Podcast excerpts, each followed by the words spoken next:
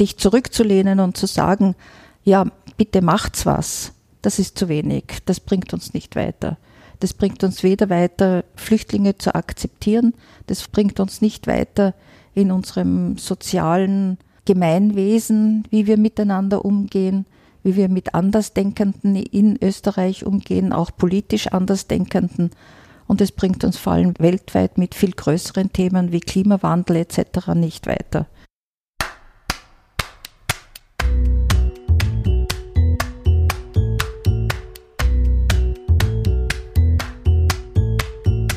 Heute zu Gast ist Margit Fischer, die Gattin des ehemaligen Bundespräsidenten Heinz Fischer. Frau Fischer, geborene Binder, kam 1943 im schwedischen Exil auf die Welt. Erst im Alter von sechs Jahren kam sie nach Wien und verbrachte dann ihre ganze Schullaufbahn in Wien. Sie besuchte eine vierjährige Schule mit dem Fokus auf Textilindustrie, arbeitete als Stoffdesignerin, bis sie später als Textilrestauratorin im MAC, Museum für angewandte Kunst in Wien, gearbeitet hat. Mit 27 hat Margit Fischer dann mit dem Studium der Kunstgeschichte an der Uni Wien begonnen. Von dieser Liebe und Leidenschaft zur Kunstgeschichte erzählt sie auch in der folgenden Stunde. Wofür sie vielen von uns wohl sehr bekannt ist, ist ihre Tätigkeit als Bundespräsidentengattin und sogenannte First Lady. Aber dass hinter Frau Fischer noch viel mehr steckt als die Gattin an der Seite, hat sie eindeutig bewiesen. Denn sie hat sich in den vergangenen Jahren in zahlreichen sozialen Projekten und Initiativen eingesetzt. Nach dem Lesen ihres Buches Was wir weitergeben ist mir umso deutlicher geworden, dass hinter Frau Fischer eine wahnsinnig spannende, beeindruckende und soziale Persönlichkeit steckt. Und deshalb freue ich mich umso mehr, dass sie beim Sozialpod Platz nimmt. Beziehungsweise durften wir bei ihr Platz nehmen. Frau Fischer hat uns zu sich eingeladen und wir haben, umgeben von gefühlt Tausenden von Büchern, einen guten, selbstgebrühten Kaffee und schönen Kunstwerken über ihre bewegende Geschichte, ihren Begegnungen in der Amtszeit und viel über ihr soziales Engagement gesprochen. Hört selbst. Sozialpod Porträt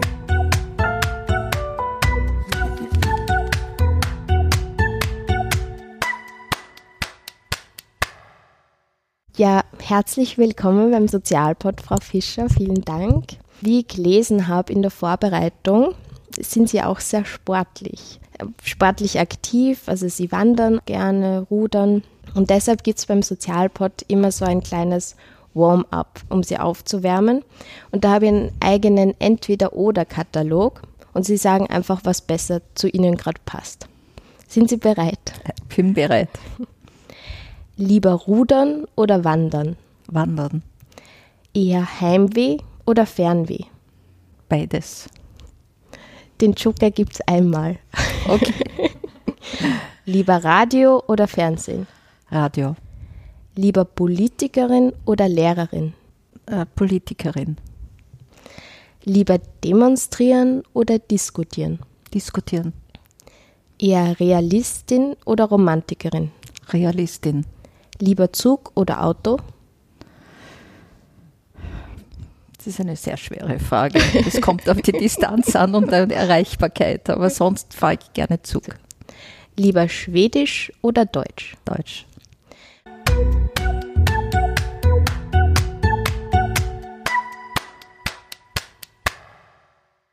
Wie bereits in der Einleitung eben gesagt, sind Sie wohl vielen als die Gattin von Heinz Fischer, Bundespräsidenten, bekannt. Aber der Sozialpart möchte vor allem ihr soziales Engagement, das sie einfach durch ihr Leben zieht, einfach noch sichtbarer und hörbarer machen. Aber dass wir dorthin kommen, möchte ich gleich so einen Schwenk machen zu ihrer persönlichen Geschichte, wie sie aufgewachsen sind, zu ihren Erfahrungen, die sie geprägt haben. Frau Fischer, Sie sind in Schweden geboren, in Stockholm und somit zweisprachig aufgewachsen. Sprechen Sie noch oft Schwedisch? Ich spreche sehr gerne Schwedisch, aber es ist andere Menschen ausschließend.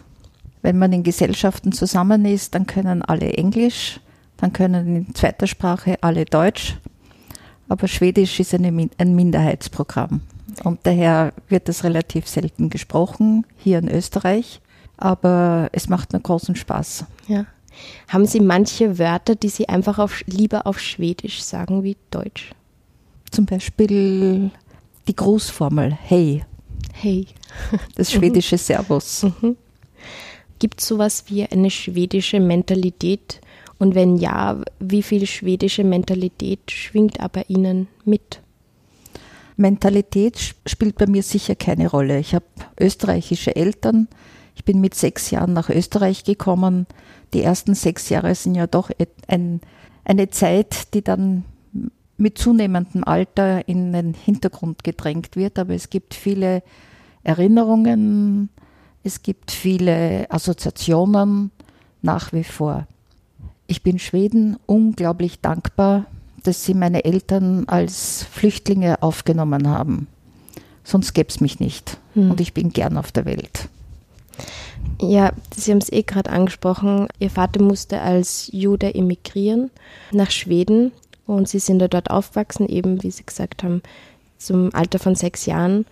Wie viel spielt diese Erfahrung, auch die Dramatik des Holocausts heute noch bei Ihnen mit? Mein Vater musste als Jude und als Sozialdemokrat emigrieren, meine Mutter als Sozialdemokratin. Als politisch. Als politisch Verfolgte. Beide politisch verfolgt, der Papa zusätzlich noch als Jude. Mhm. Das hat geheißen, beide hätten kein Überleben im Faschismus Hitlers Österreichs gehabt.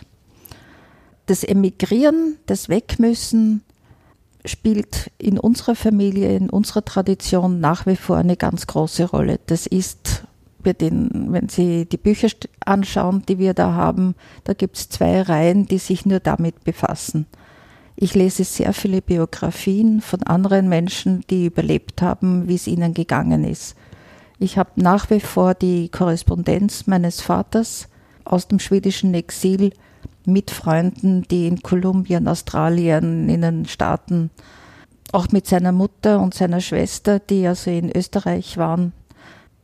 Und wenn man das wieder liest, aus gegebenem Anlass, wenn, wenn nachgefragt wird oder wenn ein, eine Sendung im, im, im Radio oder im Fernsehen ist, wo dann ein Zuschauer darauf reagiert und mir dann schreibt, ich habe da einen Brief von Ihrem Vater, interessiert Sie der zu diesem Thema?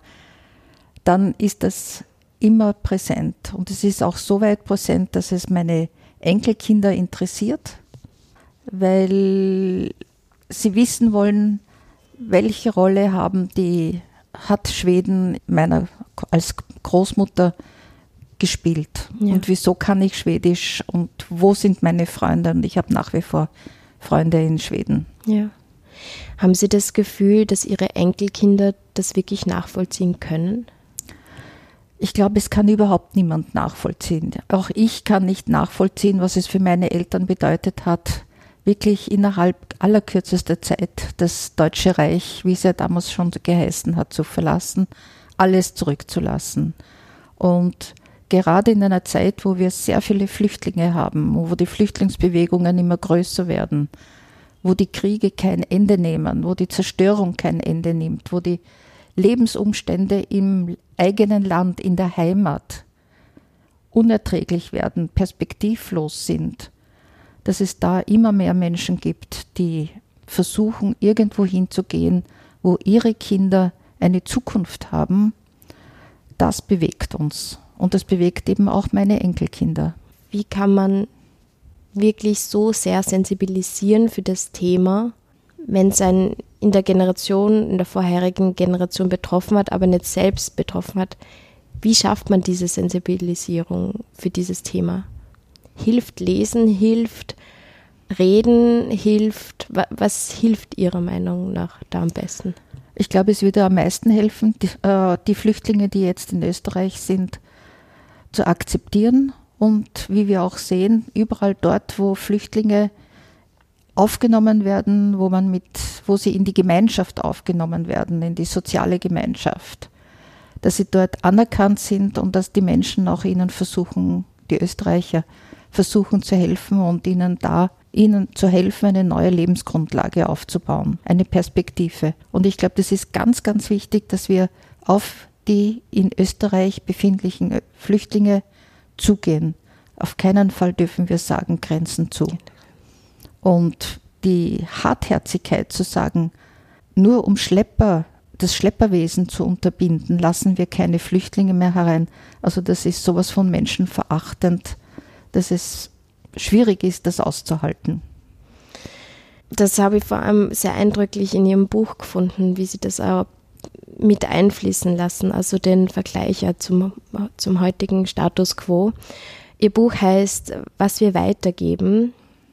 Was geben Sie weiter? Ich versuche meine Erfahrungen weiterzugeben. Das ist eine ganz wichtige Erfahrung zum Beispiel.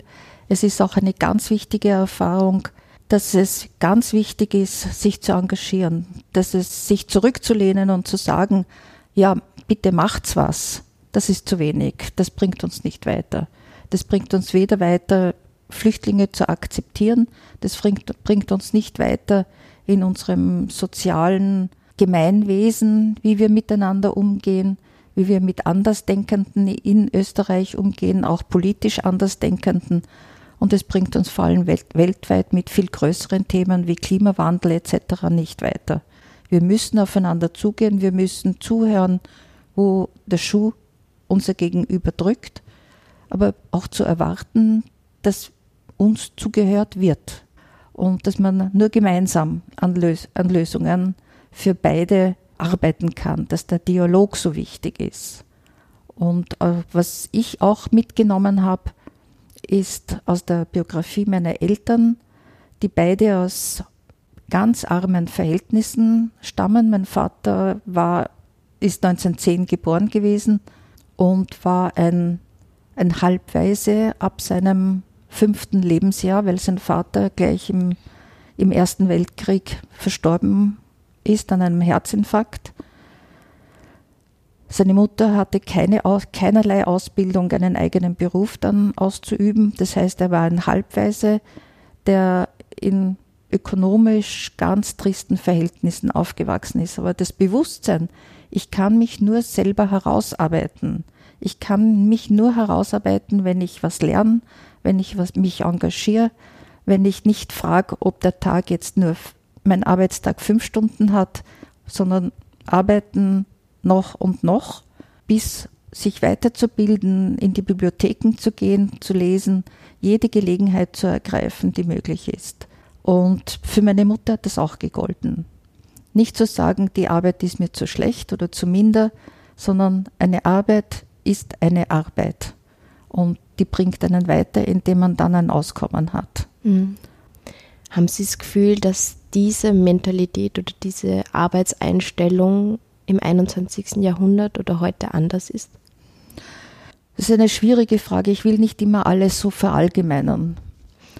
Es, es gibt solche Leute und es gibt solche Menschen. Aber die Möglichkeit zu schaffen, dass wenn man lernen will, dass es möglich ist.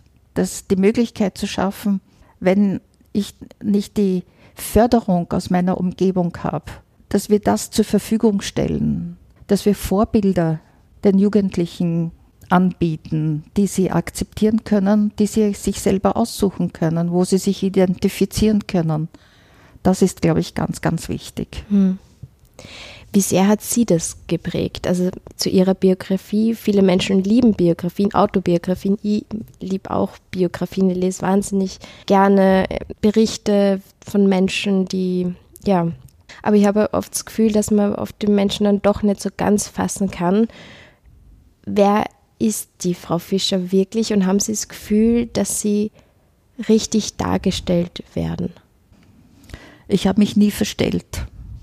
Ich habe versucht, immer so zu sein, wie ich bin, mir die Haare nicht zu färben, keine Schönheitsoperationen etc. oder mich also irgendwie darzustellen oder auch mit Quant in einer Art und Weise, die nicht ident mit mir ist. Und ich hoffe, dass das auch für andere Menschen fassbar ist. Mhm. Ähm, wer bin ich? Ich bin ich. Nach Mira Lobe, ich bin ich.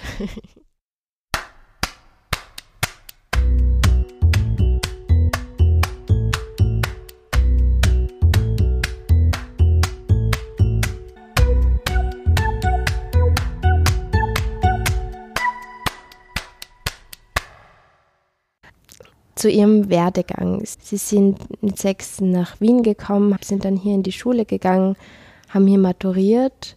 Dann sind Sie vor allem in den Bereich der Textilindustrie gegangen, haben eine Meisterprüfung in der Weberei abgelegt, später dann auch im MAC gearbeitet, Museum für angewandte Kunst. Und dann, ich habe es notiert, mit 27 haben Sie dann noch begonnen, Kunstgeschichte zu mhm. studieren. Das ist jetzt eine Frage für meine Schwester, die hat auch Kunstgeschichte studiert. Warum die Kunstgeschichte, alte und neue Kunstgeschichte? Und würden Sie das Studium gerne wieder aufnehmen? Also ich bin mit sechseinhalb im Dezember, es ist jetzt gerade ein, ein Jahrestag gewesen, mhm. ein, ein, ein beeindruckender, 70 Jahre in Österreich am 5. Dezember und habe hier die Schule mitten im Schuljahr begonnen. Die anderen Kinder konnten ja schon schreiben um, zu Weihnachten. Ich habe das nicht können. Ich konnte gerade krakelig Margit schreiben. ich bin nach Wien gekommen. Ich habe Deutsch können, weil meine Eltern zu Hause Deutsch gesprochen haben, weil sie nicht wollten, dass ich Schwedisch mit ihrem Akzent lerne. Das ist auch so ein Punkt, den ich mitnehme. Es ist der Natur, eine Fremdsprache zu können, von sehr früh kindlich gelernt zu haben, ohne Akzent. Mhm. Und wenn wir heute, wenn es heute heißt, die Leute, die Migranten, sie müssen Deutsch können und bestimmte, das ergibt sich, wenn man sie lässt und wenn man ihnen die Möglichkeiten gibt. Meine Eltern, wie sie nach Schweden gekommen sind, haben Schwedischunterricht bekommen, genommen, sehr intensiv, aber sie haben nichts dafür zahlen müssen, sondern das waren freiwillige Lehrerinnen, die das gemacht haben. Und mein Vater hat auch gewusst, damals 39, er kann in keinen intellektuellen Beruf gehen, wenn er nicht ausreichend Schwedisch reden und schreiben kann vor allem. Ja. Das heißt, es ist nicht nur das Reden, es ist auch das Schreiben. Und er ist dann noch wieder in, einer, in der Versicherung in Schweden tätig gewesen, so wie er es vor dem Krieg, bevor er eingesperrt wurde als illegaler Sozialist, in Österreich gewesen war. Was ihm dann wieder den, das Sprungbrett nach Österreich zurück ermöglicht hatte, 1949. Aber zu mir zurück. Ich habe hier die Mittelschule fertig gemacht, bin dann in die Spengergasse gegangen, habe dort äh, Textildesign für die Industrie gelernt, vier Jahre lang, war dann bei der Pottendorfer Weberei in der Musterzeichenabteilung für textile Muster, Bettwäsche, Flanellhemden etc. Das war aber genau die Zeit, wo die Textilindustrie in Österreich wirtschaftlich solche Probleme hatte, weil das die, die erste Welle, große Welle war, billige Arbeit, also Arbeitskraft zu verlagern, Produkte, die Produktion zu verlagern in billige Arbeitsländer. Und alles, was an, an Baumwollstoffen in Österreich damals vertrieben wurde, ob das also jetzt Bettwäsche war oder Hemden, Blusen und so weiter, ist nach Indien verlagert worden oder von dort gekauft worden. Das heißt, es war keine wirkliche Zukunft. Ich bin dann, habe aber in der Zeit, wo ich bei der Bottendorfer gearbeitet habe, die Meisterprüfung für die Weberei gemacht, weil mich das immer interessiert hat, die Technik. Und bin dann aber eben nach Schweden gegangen und habe dort ein halbes Jahr in einer Gobelin-Manufaktur gearbeitet. Mhm. Zurück in Österreich, Textilindustrie lag am Boden, da gab es keine Arbeitsplätze habe ich mich dann im, Kunst, im Kunsthistorischen bzw. im Museum für angewandte Kunst beworben und habe dort eine ganz unglaublich tolle Chefin gehabt im Museum für angewandte Kunst, die Frau Dr. Dora Heinz, die Textilabteilung über hatte, Vorlesungen an der Angewandten gehalten hat und wo wir uns wirklich unglaublich schön ergänzt haben. Und das war eine unglaublich schöne, spannende, wertschätzende Arbeit, die dann dazu geführt hat, wie ich dann das MAG verlassen habe, dass ich eben Kunstgeschichte studiert habe. Wo Sie dadurch auch motiviert worden sind. Ich war unglaublich motiviert, aber ich hatte Probleme, Kinder zu kriegen und mir hat der Gynäkologe gesagt, ich soll es ruhiger nehmen, ich soll mich hinlegen, wenn ich das Bedürfnis habe und das hat sich nicht vertragen mit einer vollen Berufstätigkeit. Und habe da Kunstgeschichte inskribiert und studiert. Hm. Und dann haben Sie ein bisschen zurückgeschaltet. Ich habe zurückgeschaltet und, und dann, dann hat es geklappt. Ja. Und würden Sie gerne wieder das Studium aufnehmen? Ich sehe gerade nur in Ihren Augen, wie das einfach brennt und wenn Sie von dieser Zeit erzählen, dass es wirklich einfach eine Leidenschaft da ist von Ihnen. Ich bin dann zu Hause geblieben. Ich habe eben auch das Kunstgeschichtestudium dann zurückgelegt oder nicht fertig gemacht. Ich habe den ersten Studienabschnitt fertig gemacht, wie dann die Kinder auf die Welt gekommen sind. Und mein Mann war ja immer in der Politik. Und ich war sehr geprägt von meiner Mutter, die gesagt hat, ich gebe als Mutter meine Werte weiter. Und dazu brauche ich Zeit, dazu muss ich da sein, wenn, wenn die Kinder es brauchen. Und da der Heinz mit seinem politischen Engagement viel unterwegs war, oft am Abend unterwegs war. Das war immer eine spannende Zeit, solange wir keine Kinder hatten, wo ich daran teilgenommen habe. Aber mit zwei kleinen Kindern ging das nicht.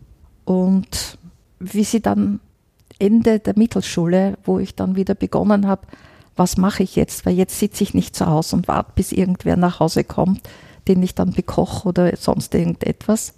Das habe ich nie gemacht habe ich wirklich überlegt, was mache ich und wo, wo docke ich wieder an meinen früheren Interessen an. Ich habe versucht, politisch tätig zu sein. Ich habe mich da im Bezirk ein bisschen umgehört.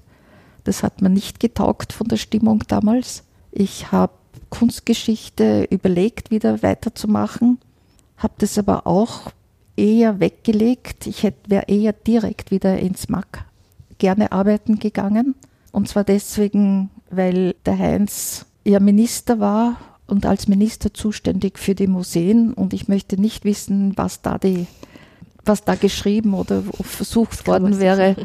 Und das ist heute undenkbar.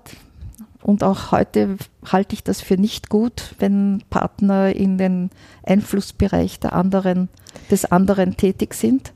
Es ist nicht undenkbar, es passiert sogar, aber. Ja, es passiert, ich weiß, aber ich halte es für ja. etwas problematisch und wir haben immer versucht, einen klaren, geraden Weg zu gehen. Ja. Und wie es der Zufall schon wollte, habe ich damals mein erstes Science Center in Vancouver gesehen und habe gewusst, das will ich machen. Ja. Und auf dieses möchte ich echt später nochmal mehr drauf eingehen, weil ich das auch eben in dem Buch, was wir weitergeben, so, das, da habe ich wirklich auch diese Augen, die Sie gerade jetzt haben, auch irgendwie gespürt. Ähm, Sie haben gerade Ihren Mann angesprochen, Heinz Fischer, den Sie durch familiäre Kontakte kennengelernt haben, aber auch aus dem politischen Aktivismus. Und Sie haben auch erwähnt, Sie haben das so beschrieben, dass Sie ihm gar nicht aus dem Weg gehen hätten können. Es war einfach, also es, es war natürlich, dass man sie dann getroffen hat. Können Sie vielleicht in der Kürze auch die Geschichte erzählen, weil es mal, ja, das, das habe ich einfach sehr nett gefunden, wie Sie das beschrieben haben, wie Sie sich in Stockholm gesehen haben und auch vielleicht die Anekdote mit einem gewissen Eiskaffee. äh, der Heinz und ich, wir waren beide beim VSN, Verband Sozialistischer Mittelschüler. Ich war vorher schon wirklich sozialisiert durch meine Mutter bei den Kinderfreunden, bei den Roten Falken, dann Verband Sozialistischer Mittelschüler, beim Verband Sozialistischer Mittelschüler. Ich bin ja fünf Jahre jünger als der Heinz, war der Heinz, hat der Heinz zu jenen gehört, die in, dies, in die verschiedenen Ortsgruppen referieren gegangen ist. Und so war der Heinz halt auch in der Ortsgruppe, wo ich war, immer wieder als Referent. Es gab dann den 1. Mai oder den 30. April oder andere Veranstaltungen wo man sich halt immer wieder getroffen und gesehen hat. Und deswegen meine ich, wir, wir hätten uns nicht, wir sind sozusagen aus dem gleichen Milieu. Und unsere Väter haben sich auch gekannt, auch von der Arbeit her, weil, aber das ist zu ausschweifend, aber auch wertschätzend. Das heißt, wir haben uns immer wieder getroffen. Äh, ich bin dann nach Schweden gegangen, Jänner 67, und habe dort bei der, in einer Gobelin-Manufaktur genau. gearbeitet. Mhm. Und am 2. Februar war dann der Parteitag, wo der Kreisky gewählt wurde als Parteivorsitzender. Das war so der Beginn der, der Kreisgehre. Mein Vater war Delegierter auf dem Parteitag, der Heinz war Delegierter auf dem Parteitag und sagt zu meinem Vater, er hat mich schon so lange nicht gesehen gehabt. Ich hatte mir vorher den Fuß gebrochen gehabt und war doch ziemlich immobil. Und mein Vater hat ihm dann nach einigen Urgenzen meine Adresse gegeben und wir haben ein halbes Jahr wirklich jede Woche, jeder jede Woche geschrieben. Was wir machen, was unsere politischen Erlebnisse sind, das war die Zeit für mich, wo Olaf Palme in Stockholm Wahlkampf gemacht hat und auch gewonnen hat. Ich bin zu Wahlkampfveranstaltungen gegangen. Ich bin am 1. Mai in das Solner Stadion gegangen, wo also eine unglaubliche Demonstration gegen die Bombardements der USA in Vietnam stattgefunden hat, mit Verbrennen einer, einer Strohpuppe mitten im Stadion und der amerikanischen Fahne. Das heißt, die volle politische Aktivität in Schweden miterlebt, die ja immer ein Stück uns gegenüber voraus waren in, im Aktivismus. Also wie gesagt, wir haben uns da ein halbes Jahr wirklich sehr intensiv geschrieben und ich glaube, da lernt man sich doch kennen und man spricht vielleicht vieles nicht aus oder man schreibt vieles, was man leicht sagen würde, aber das, es war trotzdem ein sehr wertschätzendes Schreiben und sich kennenlernen. Und das ist wunderschön. Und das kann ich allen nur empfehlen. Es ist besser als in einem, in einer lauten Disco zu tanzen oder so etwas. Das hat auch etwas sicher für sich. Mhm. Aber kennenlernen tut man sich auf die Art sicher nicht so. Ja. Kennen Sie eine Plattform, die heißt Tinder? Tinder? Nein. Ja, das ist eine Dating-Plattform und die stellt es gerade so Tinder von heute und Briefe schreiben, lange intensive Briefe schreiben und eindeutig möchte ich zu dem Briefe schreiben wieder zurückkommen. Wir haben die Briefe noch. Ja, wirklich? Ja. Und lest man die dann auch hin und wieder noch? Ich habe einmal hineingeschaut, ja. Es ist lustig. ja, vor allem, weil man sich, ich habe vor allem meine Briefe wieder gelesen mhm. und äh, man lernt auch sich damit wie man gedacht rückt, hat. Wie man gedacht hat, wie man etwas reflektiert hat, wie man überlegt hat. Auf einmal, es kommen die Erinnerungen, wie man überlegt, wie drücke ich etwas aus. Hm. Das ist spannend. Haben Sie da Mundart geschrieben oder? Ich habe nie Mundart geschrieben. Ich glaube, ich kann nicht, nicht wirklich Mundart. Meine Mutter hat, eine Saalfeldnerin hat gesagt, ihre erste Fremdsprache war Hochdeutsch. Ah, ich glaube, meine ja.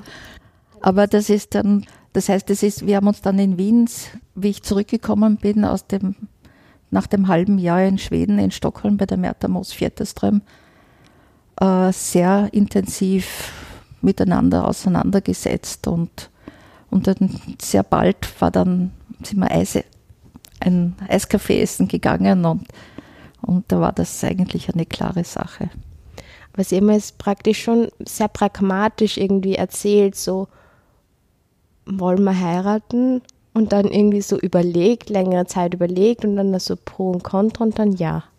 Also irgendwie schon sehr pragmatisch. Auch. Sicher. Es war von beiden Seiten, dass wir das Gefühl, dass wir eine, ein, ein, ein ordentliches gemeinsames Fundament an Werten, an Anschauungen, an Überzeugungen haben, hm. auf die man aufbauen kann. Abgesehen davon, dass wir uns wirklich dann mochten, aber das hängt wahrscheinlich zusammen, aber dass die Basis stimmt. Hm.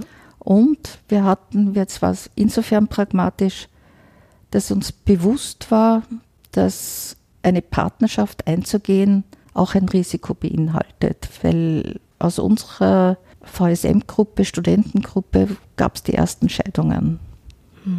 Und da, da wird man schon sensibilisiert dafür, dass es nicht nur ein Honiglecken immer ist. Ja. Aber bei Ihnen hat es funktioniert. Ja, wir haben uns und es wird immer schöner. Ja.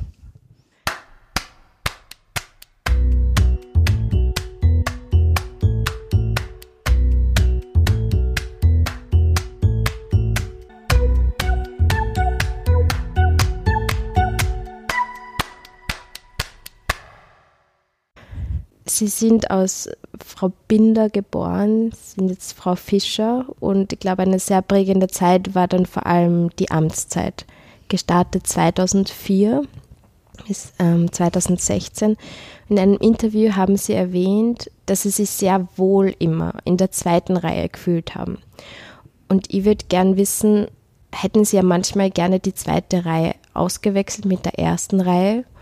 Und aber auch die Frage, ist es tatsächlich die zweite Reihe? Also aus erster Reihe hätte ich nie stehen wollen. Also das, das ist ganz klar. Ob das zweite Reihe ist oder partnerschaftlich daneben stehen, es gibt Floskeln, wie man so etwas beschreibt. Also wir haben uns immer als Paare empfunden. Und wie damals die 2003, Weihnachten 2003, wo das also das schon Thema war, dass da zum Parteitag, also im Jänner 2004, der Heinz nominiert werden könnte, da war das ganz klar, dass er gesagt hat, er macht das nur, wenn ich voll dahinter stehe oder wenn ich das voll teile. Und da bin ich auch überzeugt, dass das ganz, ganz wichtig ist. Es ist ein, eine Spitzenfunktion und da würde ich auch Minister dazu zählen und andere, andere Spitzenfunktionen, wahrscheinlich auch in der Wirtschaft. Wenn man die wirklich voll ausüben will, dann muss der Partner mitspielen. Da muss Verständnis vom Partner da sein, da muss er mitdenken und kann nicht sagen, das interessiert mich nicht, weil sonst geht also die Partnerschaft sicher verschiedene, also die, die Partner verschiedene Wege. Und war das bei Ihnen gleich eine klare Antwort? Das war klar. Hm. Zum Wahlkampfthema, der sehr, ja sehr intensiv war, vor allem der erste, haben Sie auch in Ihrem Buch notiert, dass hin und wieder die Aussage kam an Ihren Ehemann, Herr Bundespräsident, ich habe Sie gewählt und zwar wegen Ihrer Frau. Warum glauben Sie? Ich war bei fast allen Veranstaltungen dabei. Natürlich redet man dann bei Veranstaltungen, die auf Märkten oder in Straßen stattgefunden haben, trennt man sich natürlich. Der eine redet mit denen, der andere mit den anderen. Äh, Mitarbeiter haben sich dann auch um mich gekümmert, dass ich dann nicht alleine gegangen bin. Und man macht natürlich auch seine Bekanntschaften oder und so ist das sicher zustande gekommen. Ja. Sie hatten ja wahnsinnig viele ganz besondere Begegnungen mit Fidel Castro zum Beispiel, mit der Queen, mit den Obamas, ähm, Willy Brandt, Nelson Mandela sogar. Ist da für Sie eine Begegnung dabei, an die Sie sich noch heute so intensiv, an die Sie sich wirklich oft erinnern? eigentlich alle, die Sie jetzt da erwähnt haben. Und ich würde nicht sagen, eine ist mehr oder intensiver oder wichtiger als die andere. Jede ist sui generis für sich gestanden. Mm, schön, ja. Mit Fidel Castro haben sogar Sie am Anfang die erste halbe Stunde geredet. Ja, das war ein, ein sehr interessantes Erlebnis, also Fidel Castro kennenzulernen und überhaupt dieser ganze Besuch. Das war ein Besuch, wo eine Konferenz in Santo Domingo war und bei der Gelegenheit haben Willy Brandt und Bruno Kreisky gesagt und sprich mit dem Fidel Castro, er hat einen Brief von ihm mitbekommen, ob er als Sprecher, als eine ganz wichtige Persönlichkeit der blockfreien Länder mit den Russen reden kann, dass sie nicht in Afghanistan kriegerisch einfallen. Und das war sicher ein Fehler, dass die Russen nach Afghanistan gegangen sind. Und wenn man so will, wahrscheinlich der Beginn all dieser Kriege, weil mit Krieg im Fernen Osten, also das mit einem Krieg, mit Gewalt, mit Maschinengewehren löst man keine Konflikte. Und Sie haben auch direkt auch über solche Themen mitgeredet, also mitdiskutiert und zumindest zugehört, mitgedacht ja. und zumindest auch nachher mit meinem Mann über meine Eindrücke geredet. Das würde mich jetzt einfach persönlich interessieren. Da hat man ein Treffen mit Fidel Castro, dann geht man heim, geht man schlafen, redet man so, danach einfach nur mal reflektieren, ja, und wie war das jetzt? Ja, ja. ja. Es können ja Stunden von Diskussionen sein. Es ist vor allem, ich meine, wenn man in der Position meines, in der, in dem Fall meines Mannes ist, dass er der Gesprächs-, der politische Gesprächspartner ist, dann konzentriert er sich auf den Inhalt, hat kaum Zeit, auch nicht die Kraft wahrscheinlich, Mimik, Körpersprache und andere Dinge aufzunehmen. Und die hat man, wenn man so wie ich dabei sitzt, sehr wohl. Wow. Ja. Gibt es Sachen, die Sie besonders vermissen aus dieser Zeit? Da mein Mann nach wie vor politisch aktiv ist, wir nach wie vor reisen, nach wie vor Menschen treffen, vermisse ich das nicht, sondern das ist nach wie vor spannend, wenn wir unterwegs sind oder wenn, wenn ausländische Persönlichkeiten nach Wien kommen. Wir sind immer ein offenes Haus dann, wir haben viele Gäste, daher vermisse ich das nicht. Ja. Und das hat sich von dem her dann auch nicht viel verändert. Es hat sich also das Backup ja. verändert. Gibt es da was, worauf Sie gerne verzichtet hätten? Nein, es, es ist ein Gesamtpaket. Das Package nimmt man dann ja. und. Ja. Das haben Sie gerade voll schön beschrieben, dass danach noch zu den Reflexionen zwischen Ihnen beiden gekommen ist und dass Sie vor allem dann also ganz wichtige Körpersprache dann äh, analysiert haben. Was hat Ihr Mann sonst von Ihnen gelernt? Und auch umgekehrt, was haben Sie von ihm gelernt? Vielleicht würde ich das so sagen, mein Mann ist musikaffiner und ich bin bildnerisch affiner. Und dass wir uns da gegenseitig mitgenommen haben. Wenn ich diese Episoden erzähle oder dies erzählen darf, wir waren jetzt gerade vergangene Woche in, in New York.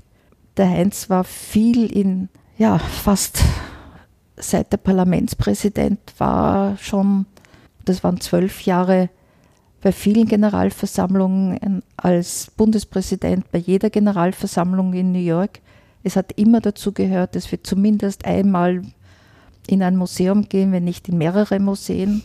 Wenn dort für uns im Vorfeld dann im Metropolitan Museum eine Führung organisiert wurde vom Kulturattaché, dann nach dem dritten, vierten Mal, wenn dann angerufen wurde, sie würden gerne eine Führung bestellen für einen österreichischen Politiker, hat es nur noch geheißen, it is the Fischer, weil, weil das einfach zum Repertoire gehört hat, dass wir jedes Mal im Metropolitan waren.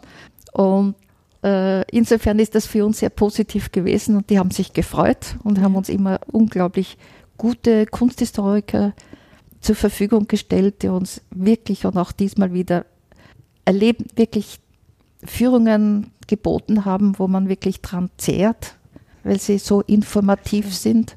Das ist sicher etwas, was mein Mann von mir mitgenommen hat. Aber es zeigt auch, wie wenig andere Politiker gehen und was schade ist, weil Kunst, Politik, Wirtschaft gehört zusammen.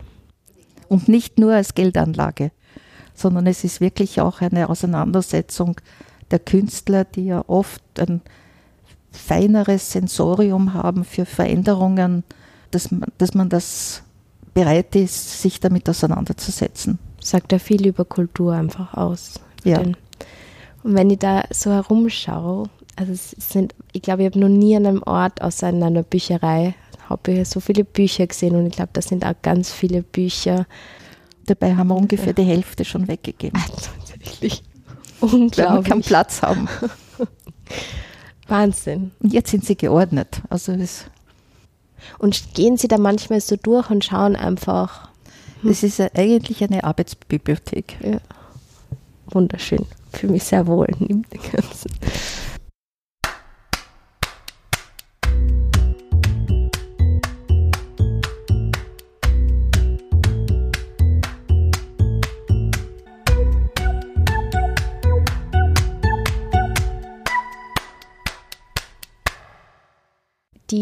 Tätigkeit in dieser politischen Position hat ja wirklich sehr viel Raum eingenommen.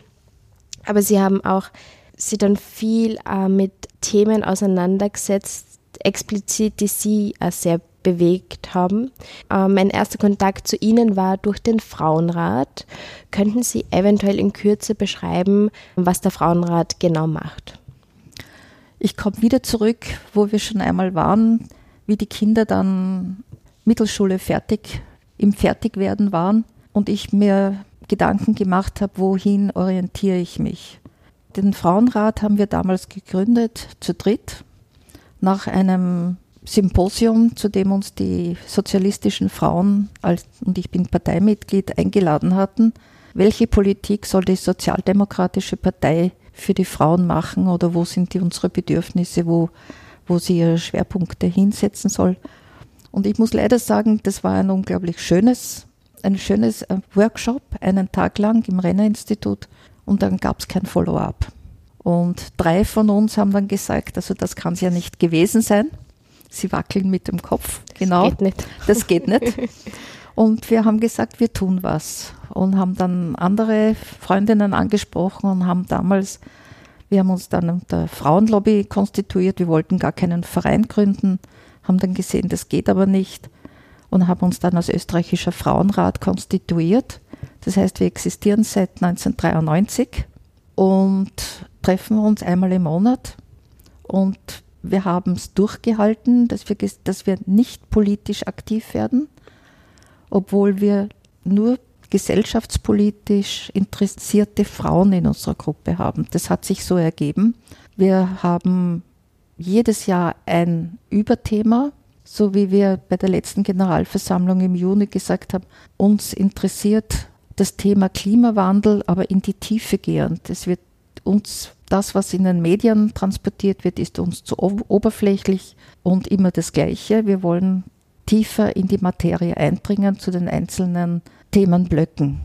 Und wir laden uns immer Frauen ein als Referentinnen. Wir haben nur drei Herren in unserer ganzen Geschichte gehabt und als Referenten. Und auch das ist spannend zu sehen, wie da das Angebot an qualifizierten Frauen in allen Sparten immer größer wird, dass sie beeindruckende Frauen sind und mit einem Impulsreferat das bewusstseinserweiternd ist und mit Diskussion, das sehr wertschätzend immer geführt wird, immer mit wirklich wertschätzend sowohl von den Teilnehmerinnen untereinander als auch mit den Referentinnen gehen wir dann immer auseinander und sagen, das war ein guter Abend und deswegen sind wir auch nach wie vor sehr aktiv. Und das ist auch das Ziel, einfach bewusstseinserweiternd.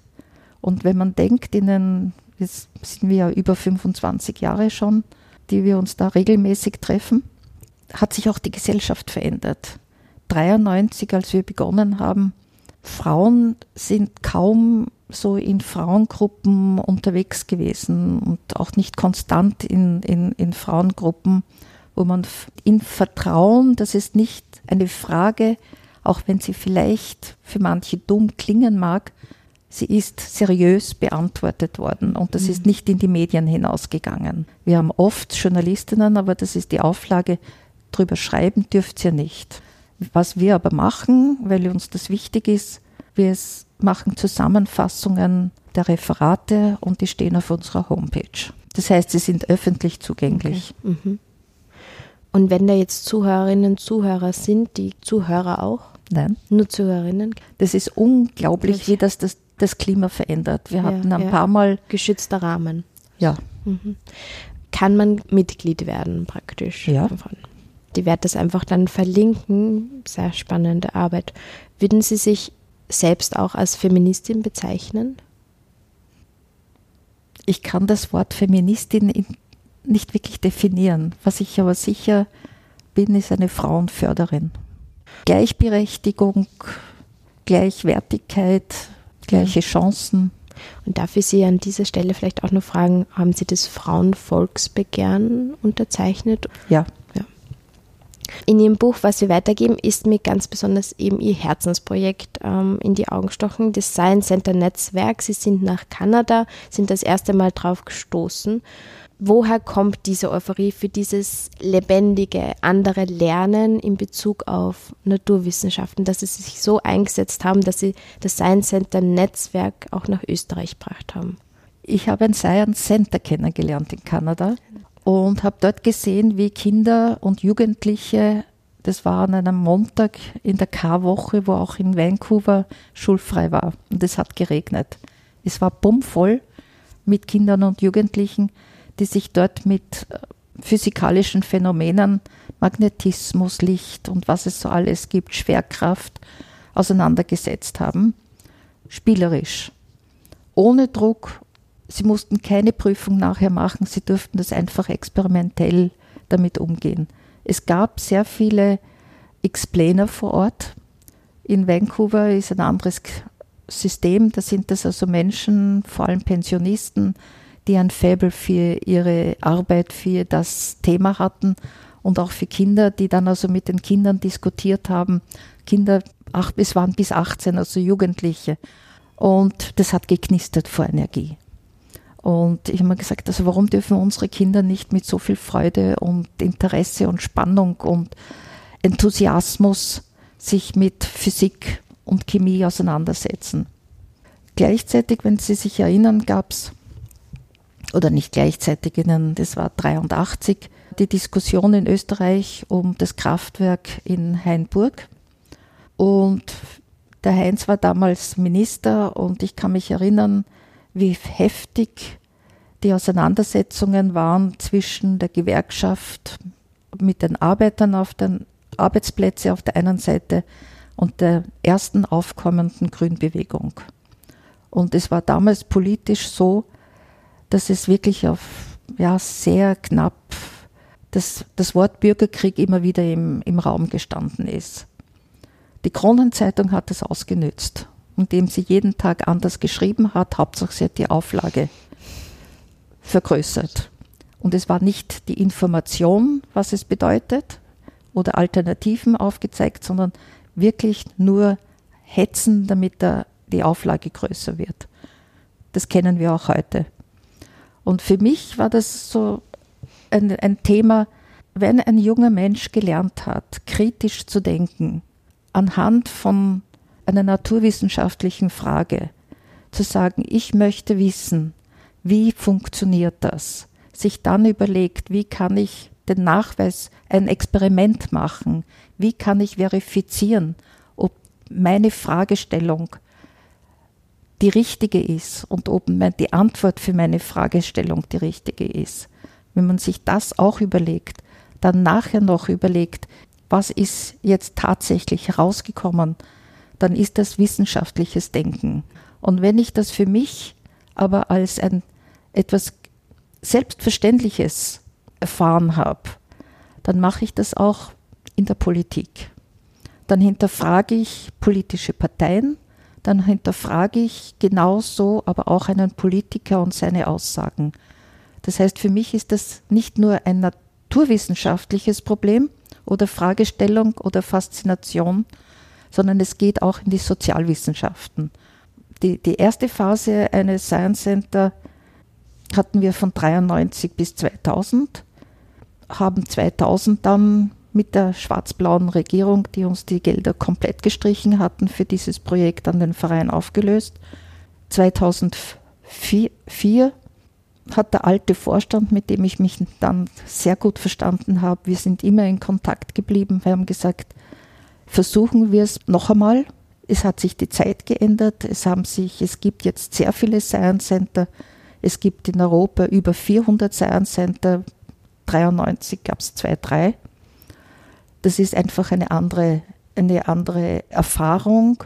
Es hat sich auch begonnen, die Überlegung oder die Diskussion zu etablieren, dass interaktives Lernen zum Beispiel in einem technischen Museum Sinn macht.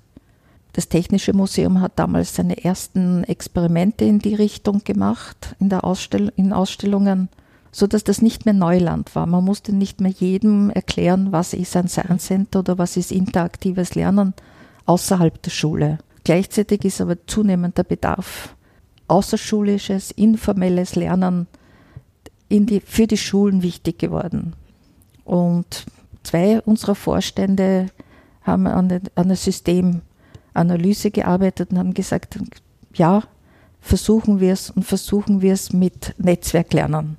Und wir haben daher das Science Center Netzwerk gegründet, äh, 2004. Wir hatten unser erstes Treffen 2000, im Jänner 2005. Also wir haben jetzt im Jänner 15-jähriges 15 Bestehen und Feiern. Und wir sind dann konsequent diesen Weg gegangen, dass wir das als Netzwerk auch aufgebaut haben, indem wir mit nicht aktiv auf mögliche Partner eingegangen, zugegangen sind, sondern gesagt, wir sind offen. Wir sind ein Verein Science Center, der Ausstellungen macht, interaktive Ausstellungen und wir haben dieses Netzwerk, das wir betreuen und wir haben jetzt in Österreich 180 Partner. Wahnsinn. Und das heißt, sie, sind, sie zahlen keinen Mitgliedsbeitrag, aber sie bringen sich selber mit ihrem Wissen und ihrem Engagement ein. Und das ist natürlich auch eine, ein Atu für Österreich, dass sich von Burgenland bis nach Vorarlberg Leute, die sich im Museum und in, auf Universitäten damit auseinandersetzen, wie kann ich Wissen objektiv an die Bevölkerung weitergeben auseinandersetzen.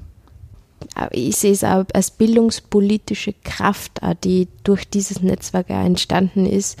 Und ich glaube, ich kann nur aufrufen, dass man wirklich aber dem 15-jährigen Jubiläum auch dabei ist und sie das wirklich ja selbst gibt. Also ich werde sicher dabei sein. Jetzt kommen wir eh schon zum Schluss. Also ihr soziales Engagement, das zieht sie wirklich Sie waren bei Rettet das Kind, ähm, haben Sie sich engagiert, für die Volkshilfe haben Sie sich unter anderem engagiert und im Mai 2019 wurde Ihnen auch der Viktor Frankl Ehrenpreis übergeben. Also von dieser Stelle herzlichen Glückwunsch, wohlverdient und ich weiß oder ich vermute, dass für Sie solche Preise jetzt nicht das Wichtigste sind, aber dennoch würde ich gern von Ihnen hören, warum denken Sie, haben Sie den Preis gewonnen? Ich bin nominiert worden. Ja, ich glaube, so als bescheidene Frau Fischer sind Sie auch, kommen Sie einfach äh, an, aber das würde mich wirklich interessieren, warum, warum glauben Sie, dass Sie das, Sie sind nominiert worden, warum sind Sie nominiert worden? Es war schon die Tätigkeit im Science Center, also innerhalb des Science Center Netzwerks. Ja. Und ich glaube, das ist eine, die Kraft, Menschen zu, zu ermöglichen, ihre Stärken auszuspielen und sich zu trauen. Das ist etwas ganz Wichtiges und das passt da so in den Viktor Frankl Preis. Sehr gut rein.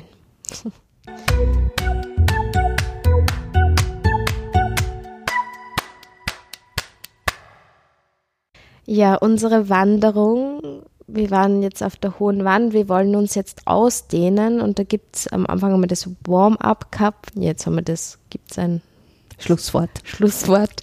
Da gibt es den sogenannten Sozialpod-Rap. Es gibt Sätze und sie vervollständigen einfach die Sätze. Sind Sie bereit Gut. wieder? Am meisten bin ich dankbar für ein sehr abwechslungsreiches, reiches Leben in Frieden. Das raubt mir hin und wieder meinen Schlaf. Hass in der Politik. Der Seufzer muss jetzt sein. Ich bereue, nicht fertig studiert zu haben. Das möchte ich noch unbedingt in meinem Leben erleben oder sehen. Ich würde mich freuen, wenn ich erleben könnte, was meine Enkelkinder studieren. Die letzte Homepage, die ich besucht habe. Vom Stadtschulrat, wann die Herbstferien 2020 sind. Warum? Weil wir da wegfahren wollen mit den Enkelkindern. Ein gutes Buch, das ich gerne weiterempfehle. Außer das Buch von Ihnen? Äh, zum Beispiel Renate Welsch. Ja. Kieselsteine oder in die Waagschale geworfen. Auch das Lufthaus. Renate Welsch-Fan. Ja. Das beste Kaffeehaus in Wien ist? Die Oberlahr. Okay. Wenn ich einen Tag das Leben mit einem anderen Menschen tauschen könnte, dann wäre das? Meines. Coole Antwort. Für das neue Jahr 2020 nehme ich mir vor. Was nehme ich mir vor? Viel Geduld zu haben. Eine Person aus dem öffentlichen Leben, die ich mir ebenso im Sozialpod wünsche. Pamela Rendi Wagner. Okay, super. Vielen, vielen Dank für das schöne Gespräch, Frau Fischer. Danke. Danke.